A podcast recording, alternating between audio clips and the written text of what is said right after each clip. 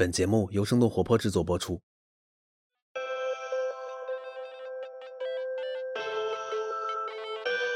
Hello，大家好，欢迎收听反潮流俱乐部，我是这期节目的主播十一。前几天，这个虾米音乐要关闭的消息突然传遍了我的朋友圈、微博，甚至还成为了豆瓣、知乎上面的热门话题。很多人都说不要关啊，不行，我不同意，等等等等。那我作为一个用虾米很久很久，而且对于虾米也非常有感情的人呢，这个消息确实也让我心里很不好受。但是我比较没想到的是，居然有这么多人都这么舍不得虾米。所以呢，这期呢，我就想来和你聊一聊，为什么我们会舍不得虾米音乐。当然啦，这次不是只有我一个人啦，和我一起来聊这个话题的是丫丫，鸭子的鸭。他是一直在做音乐运营这块工作的，主要是做内容策划或者大型的音乐项目策划之类的。丫跟大家打声招呼吧。Hello，大家好，我现在从事互联网音乐行业，是一名充满热情的内容生产者。充满热情。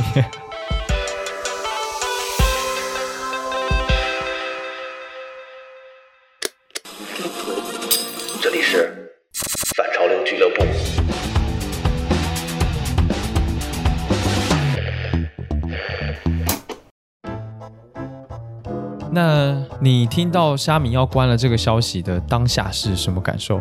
其实我是觉得，第一感受是很遗憾，接着呢，这种遗憾很快就消失了，变成了觉得很麻烦且很惶恐，因为要花时间去整理大量自己收藏的歌曲，把它移到另外一个 app，然后我就会觉得特别麻烦。对。我当时听到这个消息的时候，我第一个反应就是啊，终于吗？终于要关了吗？就有一种情理之中的感觉，而且就似乎我好像心里早就准备好要接受这个事情了。但是过没多久，马上就哭唧唧了。我就去看看我的虾米，然后发现自己已经用了十一年又三个月。嗯，然后看了一下自己以前做的还有收藏的歌单跟专辑啊什么的，突然那一段。用虾米的时光的回忆就出现了，有一种闪回到年轻时候的感觉。就是我跟你有相同的一点，就是我觉得就是有一种早或晚的感觉，就很心痛，但是也觉得很无奈。嗯，而且其实就是我一直都有听说虾米要关啊，还有什么虾米要和网易云音乐合并啊之类的这种消息，但是一直都是假的。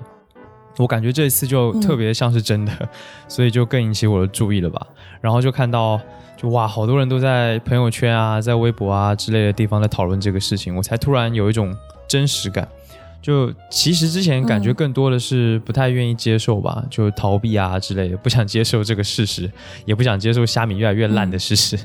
所以我自己也一直没有想到，原来虾米其实对我来说还蛮重要的。那你现在还在用虾米吗？呃，其实我到今天还在用啦，但确实是应该说是坚持在用。我懂了，要很努力才能继续用。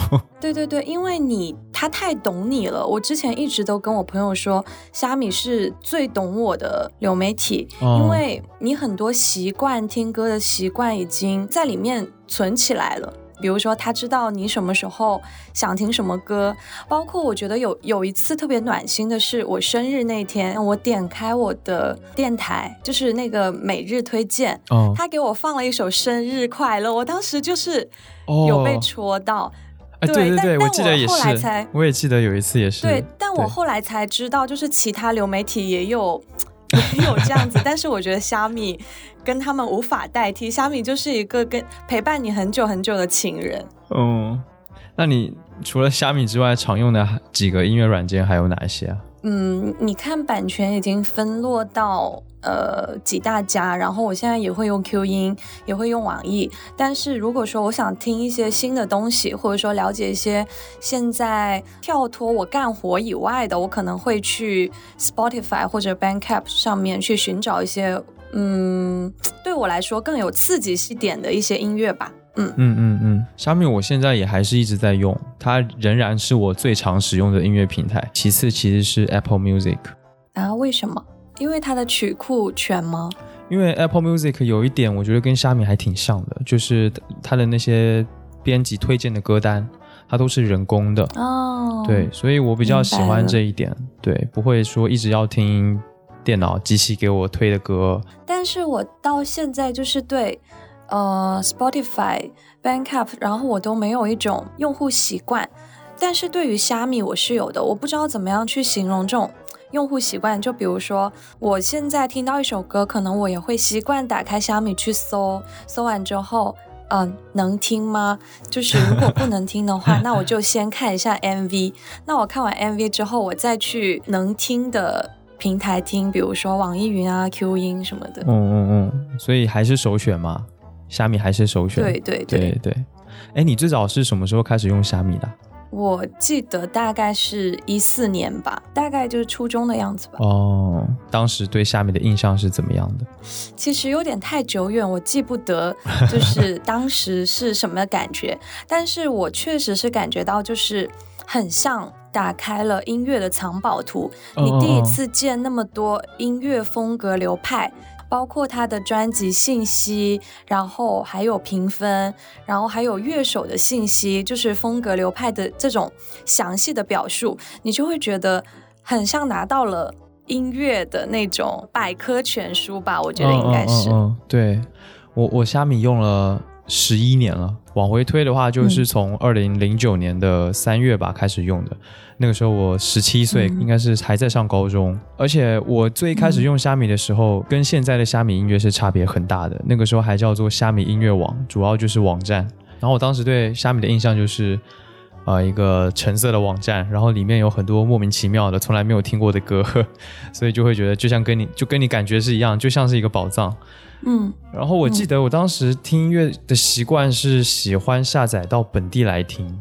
天哪，这个感觉年代好久远的一个做法，而且我觉得“下载”这个词，就是“下载”这个词，对于八零后啊、九零后是有一个特殊意义的。嗯，不像现在音乐也在线上听，然后电影也在线上看，所以我其实特别怎么说怀旧吗？就特别喜欢把东西下载到本机上，然后用专门的播放器来听。所以你也是跟我一个朋友很像。叫原教旨主义乐迷，就是一定要就是下载到硬盘才会觉得很踏实。对啊，还有更原教旨的，一定要买碟。哦，对对对，那就太厉害了。其实很多什么乐评人啊，还有什么那种大咖，都是都是直接买碟、买黑胶什么的，然后家里放一堆这样。而且你刚刚说虾米音乐给你一个感觉，就是像个藏宝图。嗯，对吧？所以它是也是你的音乐启启蒙吗？对，因为我之前在广州上学，就是广州，你有听过是和之都吗？就当时有非常多重型的乐队，那个时候可能是太燥了，然后发现自己可能身体有点扛不住，然后后来在虾米上面听，我其实我最早听的是 trap。那个时候，trap 还没有那么，只能说没有那么大众吧。其实还是呃，大家觉得很小众的一种音乐。然后后来是 trip hop。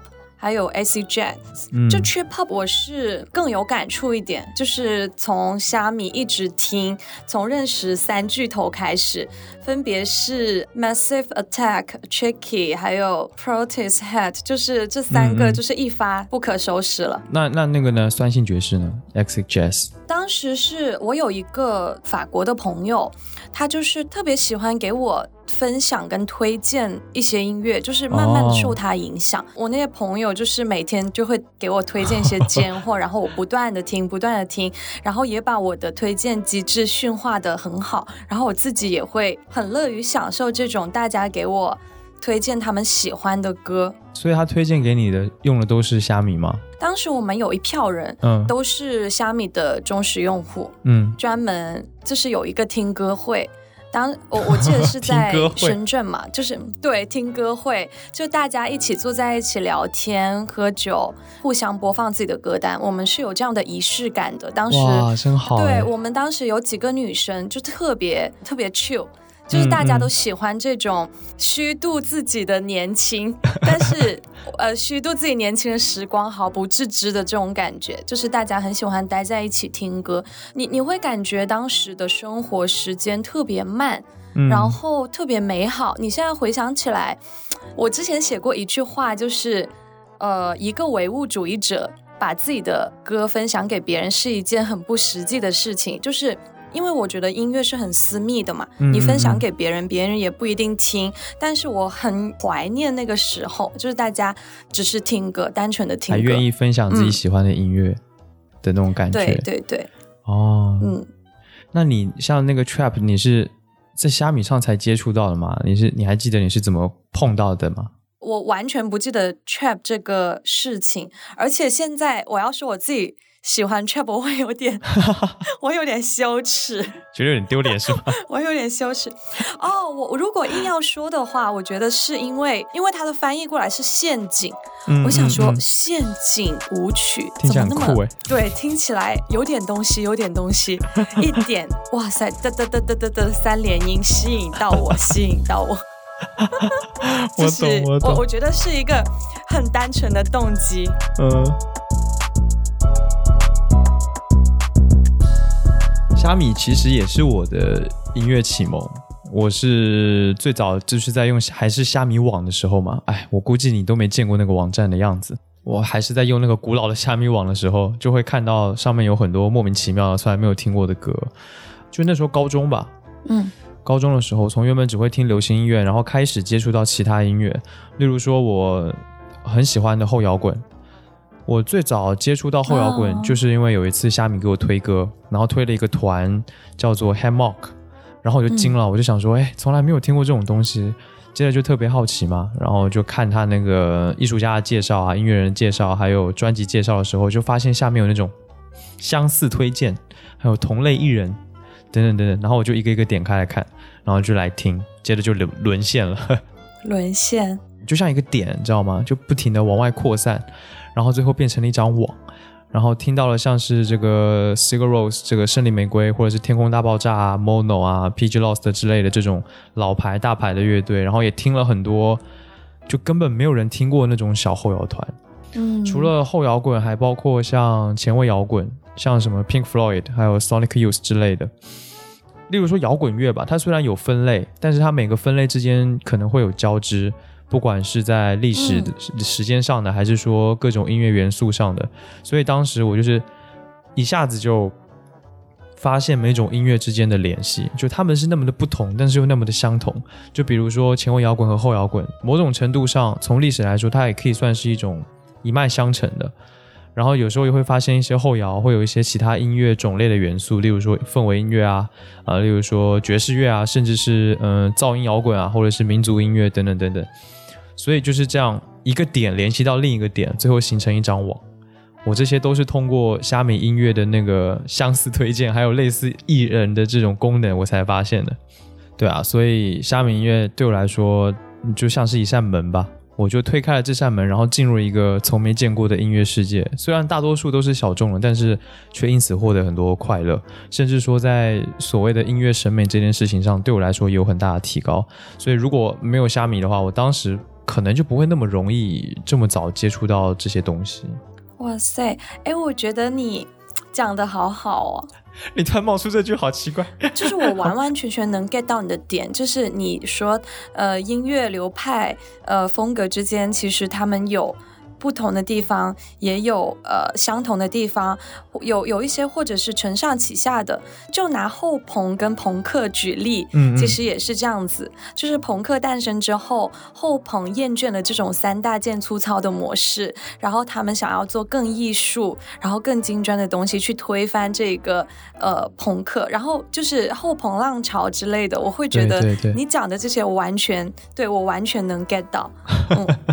遇到遇到知音了吗？遇到了，就是我想问你的虾米个性签名是什么？虾米个性签这种时候 啊，我的天哪，好羞耻啊！就是当他说要关闭的时候，然后我就重新打开了嘛。我觉得有两个小细节我特别喜欢，就是他会讲他是来自哪里哪里的，什么星座的星座这个点就特别特别戳人。我遇到非常非常多，就是音乐的内容生产者，然后或者说我以前的就是音乐老师，嗯，他们都会有一个嗯相同点，就是喜欢神秘学，就是这种星座这个事情，我也很喜欢问别人什么星座。对，很重要。我今天看到我的个签是。我多想你能有勇气重新开场，哇塞！我当时看到，我觉得有就自己被自己戳到，就是那个妖乐队硬汉那首歌的一句歌歌词，嗯嗯。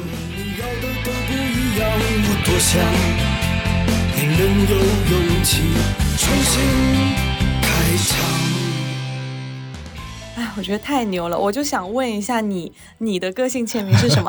就是我已经忘了我是在什么情境下写了这么一句话，然后就心里很柔软那一部分，这个回忆会被牵扯到。嗯，我虾米上的个签是孤独的自我认同。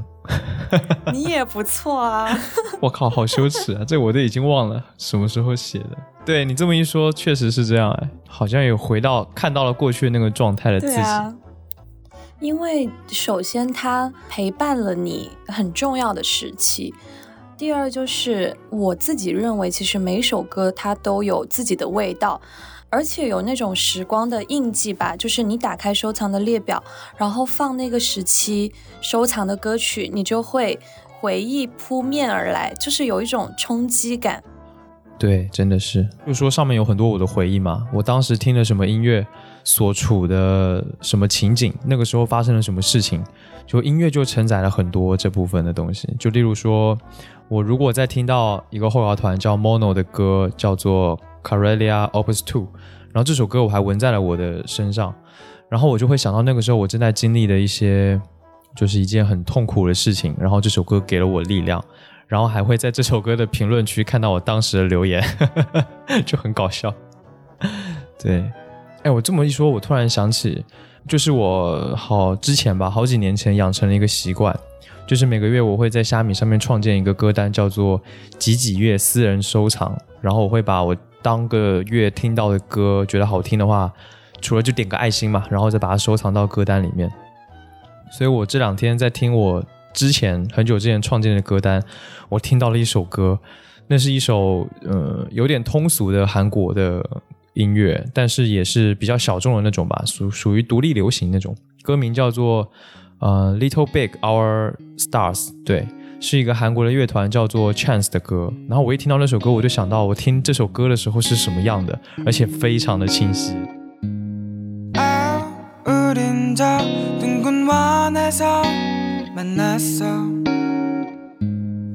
就是那一年我还在台北，然后是一个。二零一五年的时候，对的一个冬天的早上，我在早餐店买了蛋饼和奶茶。然后那间早餐店在一个地下道的入口旁边，老板是一对夫妻，每天早上他们就忙着做早餐。然后我听到这首歌的时候，我点了单，站在一边就盯着摆在台子上的那个三明治。然后我就记得那天我心情很差，但是我忘了是为什么。当时我总是很容易心情差，然后我就听到这首歌，就觉得哎，特别好听，特别治愈。就旁边路上那些大马路上那个车来车往的画面，我甚至还能记得当时我穿了什么，是一件长袖的连帽卫衣，外面套着摇粒绒的外套，然后黑色的裤子，白色的鞋子，就特别特别的清楚。我是一个记性特别差的人，以前发生过些什么，甚至是以前自己是什么样子的，都经常想不起来。但是通过音乐，我就能够记起来，所以我就觉得这点就真的非常的神奇。所以，当这些能够 勾起我回忆、勾起我们的回忆，能让我们想起以前的事情的音乐，都在虾米上。虾米关了的话，这些东西和记录最怕的就是就随之消散了嘛。嗯，主要是对这个产品已经有这种使用的依赖了，而且而且虾米是很很以人为。核心的一个产品，哎，对啊，你你有没有在上面认识一些什么人？就认识一些朋友啊什么的？我没有哎，因为我很少会跟别人做什么互动，专注于听歌。你会吗？我认识了很多朋友，真的超级多。当时，我当时不是很痴迷后摇滚嘛？应该就是在一三年还是一四年的时候，我在豆瓣上面看到了一个上海后摇滚的微信群，叫做。Post Rock 伤害，就非得是英文，不然逼格就没了。然后我就进了。最早的时候可能也没多少人，就一百多个人吧。然后就进去就交流啊，因为里面都是听后摇的人。然后而且大家基本上就只用虾米，呃，就会发现很多人都是在评论区就见过了。哇塞！你懂吗？然后我在里面就认识了很多很多的朋友，我们会一起约去就 live house 看现场，然后看完演出凌晨十二点多就一起吃宵夜。然后我记得很清楚，有一次就第一次去面基，一大帮人，起码有十几个人，然后彼此都不是很熟，但感觉好像又有一点熟，就这种感觉。哎，当时我还有点社恐，就真的挺尴尬的那个感觉。这个群后来还壮大了，嗯，在二零一六年的时候还干了一件我现在也觉得挺感动的一件事情，就是出了一本后摇日历。嗯，对，然后当时群主就让每个人挑一个日子。挑一个日期，然后选一首自己喜欢的后摇，然后再配上一段话，就做成日历了。然后也有歌单，现在在虾米上也能够找到，就是后摇日历。然后是一月到十二月，就总共有三百六十五首后摇的歌。然后我挑的日子是十一月十一号，就是我的生日嘛。嗯，我选的歌就是前面提到的那首，就是 Mono 的那个 Caralia Opus Two。然后当时的配文我是这么这么写的，特别怎么？怎么说有点恶心？你可以品品，是这么写的。我是说，幽暗的道路上，心怀磅礴，朝着黎明前进。很好啊，好不好？就是给了你力量，多么正感觉就蛮恶心的，一点都不恶心。就是这件事情啊，就某种程度上算是音乐的力量吧。我们一个民间集体，没有任何商业利益什么的，但是就做了这么一件事情，出了一个，嗯，出了一本日历。然后啊，就很可惜，我后来不知道把日历丢到哪里去了。然后现在也找不到了。这个日历就是好像有，就是是发售的吗？我记得好像是有发售吧。对，小范围的圈子 也有那本日历。哇靠！真的假的？也太巧了吧？对，真的真的真的。他是不是还做了一个公众号？哎，对对对，Post Rock 上海还做了一个公公众号。对对对。哎，哦，那那那我一定有那本日历。天哪，圈子可真够小的。但是就是这个圈子其实。都蛮有情怀的，就是真的是热爱音乐，然后嗯，热爱这个群体。不过我哦，后来说到在虾米上交朋友，后来我还进过一个群。我在一五年还是一六年的时候，那个时候就虾米上其实很流行加微信群的。就是建个群什么的，然后我在一首歌的评论区看到有一个人说，哎要建群，然后他就留了个微信号让我们加。我进群的时候人已经很多了，群名叫什么我忘了，挺奇怪的。但是里面就是各种人都有，也不只是聊音乐了，就各种聊什么聊八卦呀，然后聊一些生活中遇到什么破事啊，聊工作啊什么都有。有时候还会发发黄图，开开车，就还挺野的。对，而且我记得很清楚。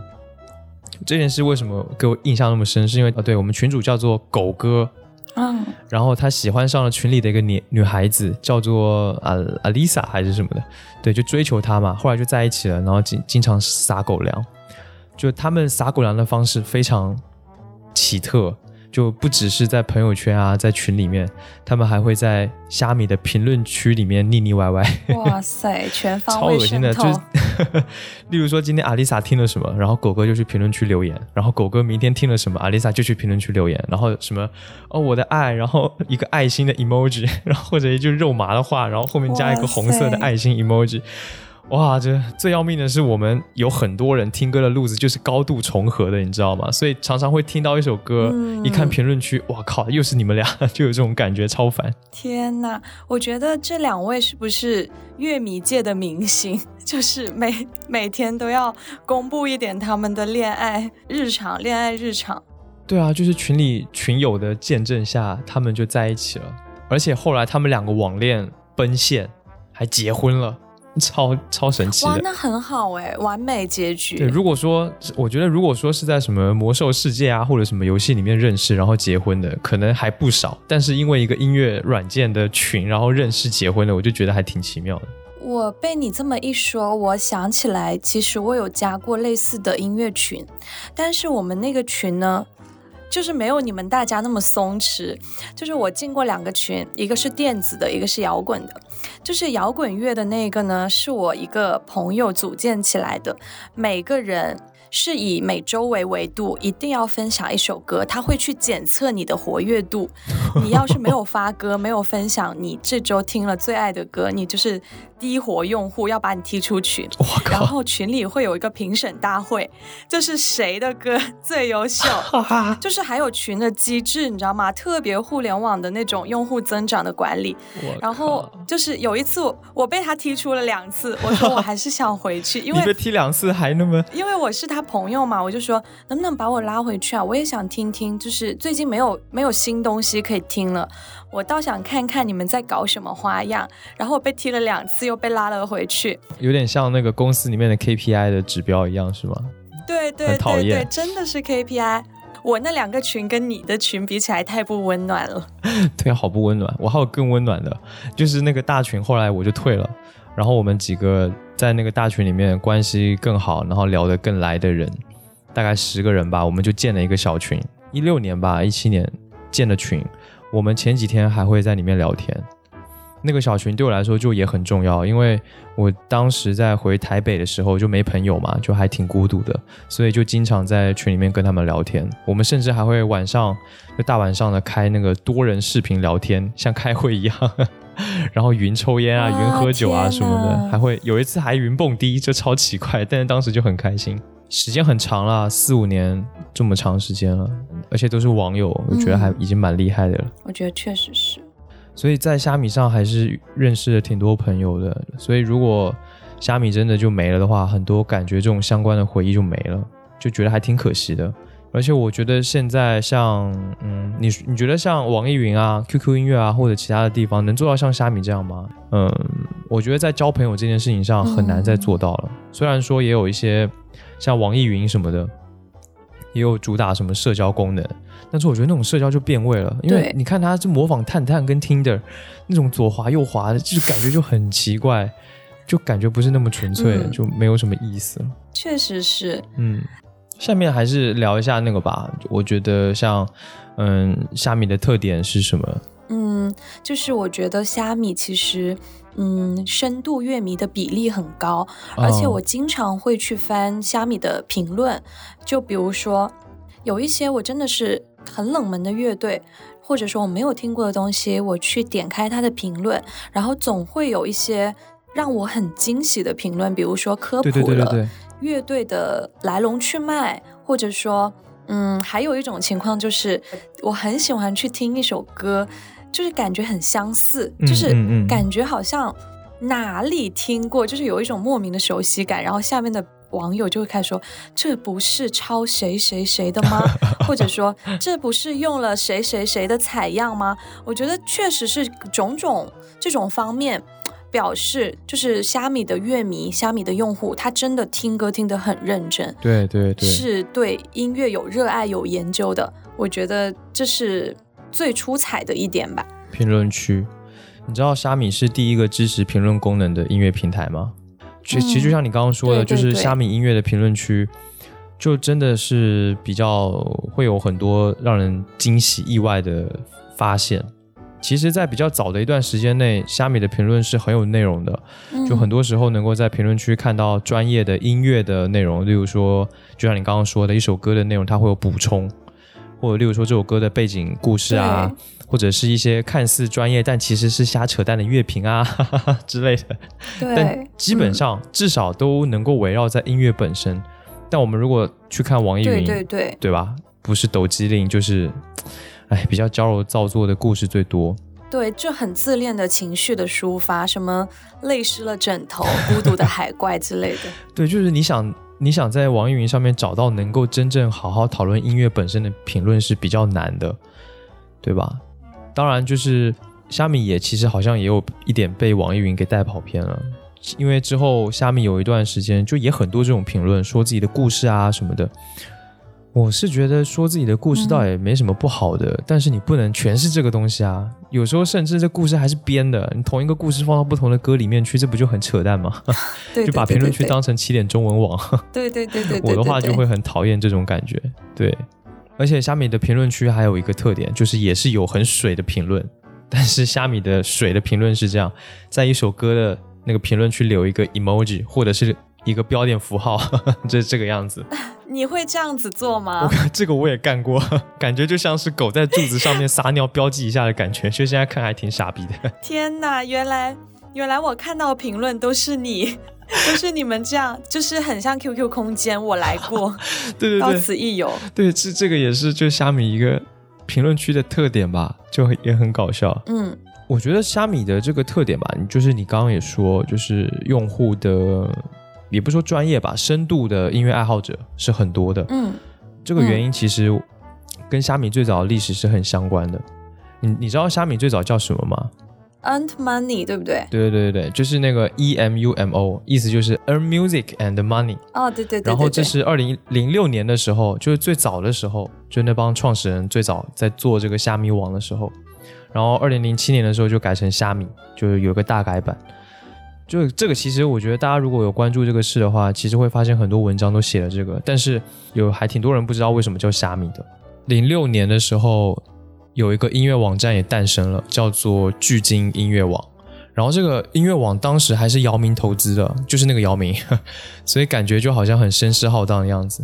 所以虾米当时才会叫做虾米，就是想要那种小虾吃掉巨鲸的那种感觉。巨鲸就是巨大的巨，鲸鱼的鲸。当然后来就是巨鲸音乐网很快就关了，没有虾米撑了这么久。虾米网它最早做的时候，就是更像一个分享社区，就是用户上传音乐，然后虾米审核补全信息，然后再放给所有人听。就这种模式，让很多人都特别喜欢啊。基本上你看到很多虾米上那些所谓的小众音乐，全部都是虾米的用户自己买碟了，然后转录到电脑上或者怎样，然后再上传到虾米上的，就是全部都是他的用户一个一个的音乐爱好者一砖一瓦的贡献出来的。我觉得虾米的编辑其实是你能够感受到对音乐行业的热情，就是心气还是比较高吧。我觉得真的就是编辑都很人格化，你可以从他推荐的内容，或者说从他的文案，可以了解到这个编辑是什么性格、什么喜好，包括什么性别。就是你有研究过他们的一些内容专题啊，比如说前段时间我还有一直去看他们什么国庆出行的一些专辑推荐的一些冲浪摇滚，然后或者说他们会匹配一些场景化的一些音乐风格，然后供你听。我觉得这一点不知道你有没有跟我一样，就是有相同的感受。我很有体会，其实因为当然他们做了一些专题啊什么的，就也很出众。我是觉得，就是每个人都有局限性，但是这种局限性在虾米可能根本就不是问题，就是把自己热爱的东西拿去分享给别人，这样才会显得有温度，嗯嗯，有活力，才谈得上去影响别人。说到这个专题内容，我还记得那个荒岛唱片店，对吧？嗯，就是荒岛唱片店，他们是从一八年开始搞的，然后和当年的那个年终特别策划一起做的。这个荒岛唱片这个策划就很有意思啊，因为这个概念是起源于这个 BBC 的 Radio Four 的一档音乐节目。嗯，然后有一个问题就是，如果你的余生都要在一个荒岛上度过，随身可以携带几张唱片，那么你会挑选哪几张？就大概是这个意思。然后我就记得很清楚，虾米当时他们就说了一句话，就是说。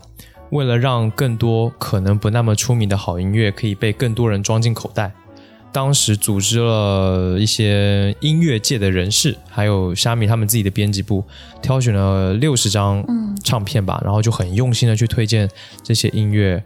除了这个介绍专辑，也会给出这个推荐的理由。然后每一个编辑都做的都非常认真。然后这个企划也一直在推进，起初是半年出一次。然后现在是从一九年的七月开始，是每个月都有一期，然后每个月的内容都都很好。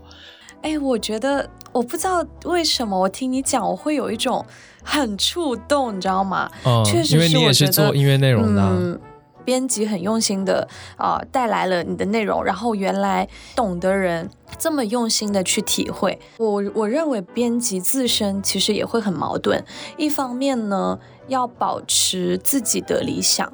然后给这个市场一些时间，做一些呃有意义的事情，因为教育用户其实也需要成本嘛。嗯嗯。一方面，其实又希望自己的产品数据能够做好，能够得到更大的支持，就比如说资本的支持啊，或者说获取一些增量的市场。我觉得是很矛盾的，要取得一个平衡，听着就很纠结，就挺累的。嗯，其实我觉得除了编辑的这个推荐之外，我觉得虾米的那些推荐，就他们的算法推荐也很也很值得一说。虾米其实也是第一个支持算法推荐的音乐平台。哦，我我没有这样的体会，就是我不知道你有没有。他们说，呃，虾米的推荐机制是是跟别人不一样的，就是不会灌输你一一直相似的内容。对对对对，很多人说虾米的算法推荐很准，其实说的不是说。他就一直推同样的东西，然后很准。虾米的创始人那个南瓜，他是程序员背景，所以他做这个算法就很顺理成章，而且做的也很好。虾米的工作人员基本上都是偏技术工种的，所以很会做后台的数据分析、产品的定制研发啊什么的。然后他们通过群体筛选的机制，让具有相似偏好的用户可以相互影响。啊，怎么怎么理解呢？就是说，例如说我三千个用户。三千个用户当中，可能有一百个用户，他的跟你口味是一样的。他们在听的歌有一些你是没听过的，所以系统呢就把那些歌推荐给你。所以你听到很多歌，其实是从跟你有相似喜好的其他的用户那里推过来的。哇塞！对，它就是跟现在网易云啊，还有 QQ 音乐的那种那种算法的机制是完全不同的。我觉得就是更加的以人为以人为主吧，有一种感觉就是你人与人之间的连接，你知道吗？对，就是你突然感觉到哦，原来这原来就是这个机器，就是其实默默的牵连了很多人，就是这种算法，就是帮你跟另外一个人就产生了连接。我觉得哇塞，就感觉就很有温度嘛，对吧？对，就感受到这种人与人的连接，而且我好像就是特别有印象的是一件事情，就是，啊，我在点虾米的那个相似歌曲推荐的时候，有一个选项就是左滑右滑，左滑是保守，然后右滑是激进。对对对，你记得这个功能吗？我记得，它就是想让你听到更多不同的音乐。对我，我觉得这个，我我经常都是。滑到激进那一部分，我想说，就有一种被挑战到，然后一定要一定要是激进，看看他有多激进，对。对，就是虾米他们很注重这一块，就是想让更多的人听到不同的音乐。就是他那个算法其实是这样，我不知道现在还是不是啊？就是我当时的了解，就他可能百分之二十会给你推一些流行歌，例如什么华语流行啊、欧美流行啊这种，就大家都听过的歌。但是剩下的百分之八十就是推那种你很可能你从来都没听过的那种更偏向小众一点的。所以按照虾米的逻辑，例如说百分之九十的人，他的用户就都喜欢王菲。那既然大家都喜欢，都知道王菲，那我就不推荐了。要推荐的是大家所不知道的那些。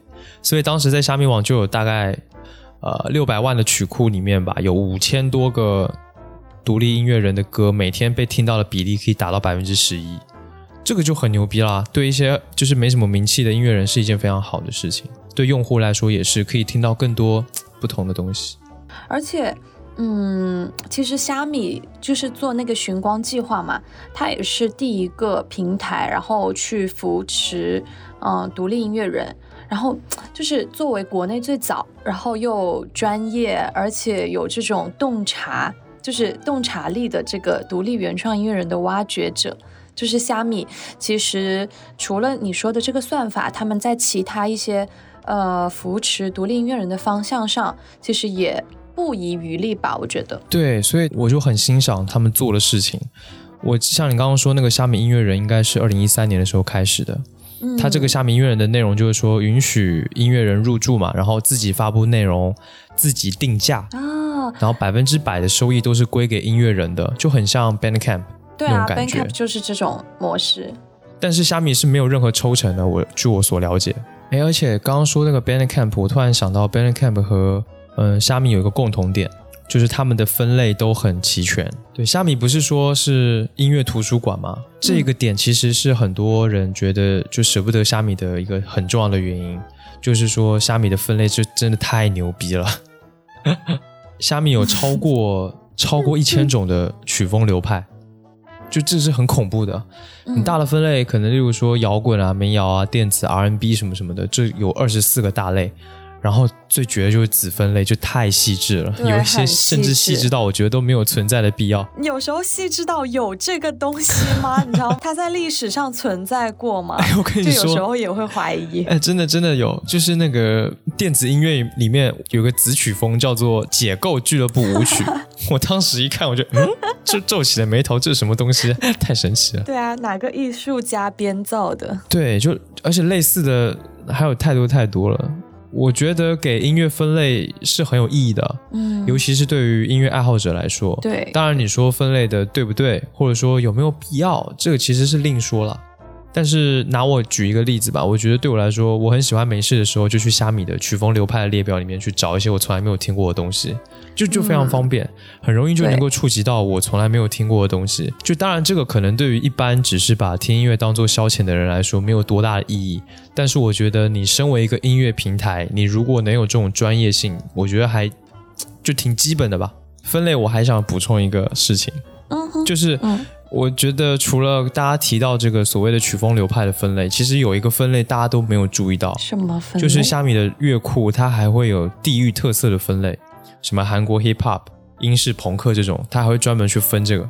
然后还有颁奖礼跟奖项的分类，格莱美、水星奖、那个全美音乐大奖 AMA，还有金曲奖啊，然后甚至韩国、日本的韩国的是 Melon 吧。而且它还会有那种很小众的杂志的那种评选的奖也有，什么 Pitchfork 的之类的。有有有有有，嗯，对，就就特别特别细致。而且我觉得最牛逼的是厂牌，它会把音乐厂牌、音乐公司的分类加进去，然后还会有相关的音乐厂牌的介绍。就是所有的这一切信息都是只有在虾米才有的，所以这个专业度，我觉得真的行业内好像没有人可以跟他们比。也许是我觉得这种是编辑的一种永远好奇的学习能力。就是给这个行业带来很多新的探索，嗯嗯，和好的创意。哦，我本来对我我还想说一个，虾米以前有一个功能叫做 Loop，虾米这个 Loop 的功能就真的太棒了。其实就是现在那个虾米 App 里面的那个趴间，只是说趴间被做臭了，完全没有当时虾米 Loop 的样子。虾米 Loop 最早出现的时候还是网页版的，然后你点进去之后，你会看到一个画面，一个舞池。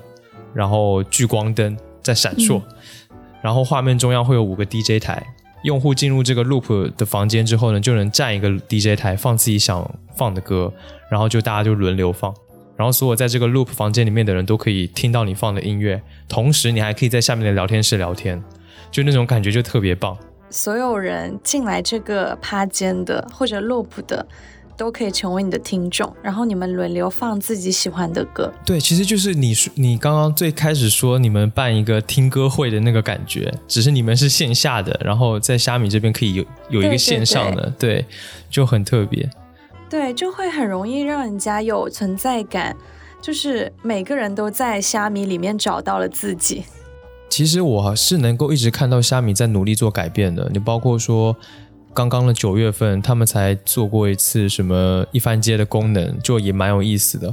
呃，再往前，包括有一个一键极速试听的功能，也也也，但是这种功能上线虽然被骂惨了，对，被骂了，但我也很不喜欢了。但是至少还是能看到虾米正在做点什么去改变现况吧。嗯，对对。所以如果他真的突然就说明年一月份就要关闭了，我觉得我还是不太能相信的。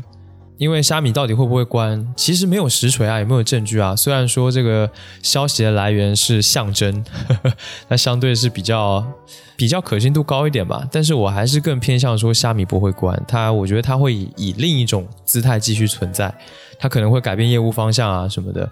因为我觉得阿里不可能说它不要里子了，也不要面子了吧？它就这一款，就剩这一款音乐的的产品了。可能对于十一来说还会有。呃，憧憬，但是我觉得他确实已经走到了他能够走到的最远的地方。嗯嗯，就我我觉得他整一个使命，就这种这么小而美的产品，我觉得他使命可能已经完成了，也是有道理了。就哪怕他真的还活着，但其实他要改变，他肯定会变成另外一种样子，也不会再是那个虾米了。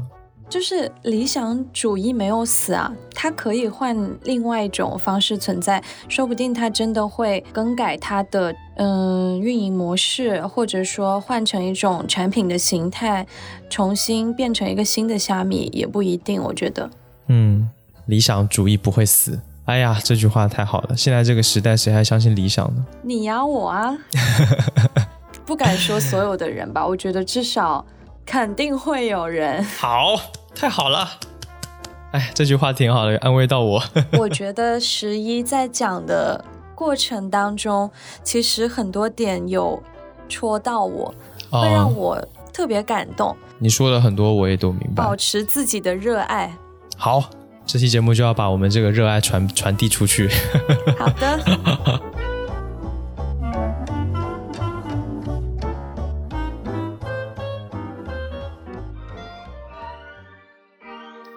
好，感谢丫丫今天来我们反潮流俱乐部，跟我一起聊了这个虾米的话题。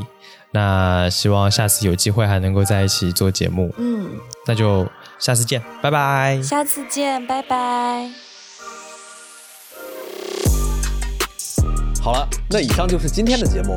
如果你喜欢，可以分享给你的朋友们，或者在你收听的平台上给我们的节目打分留言，这将对我们十分有帮助。那最后也请你关注生动活泼旗下的其他节目，我们下期不见不散。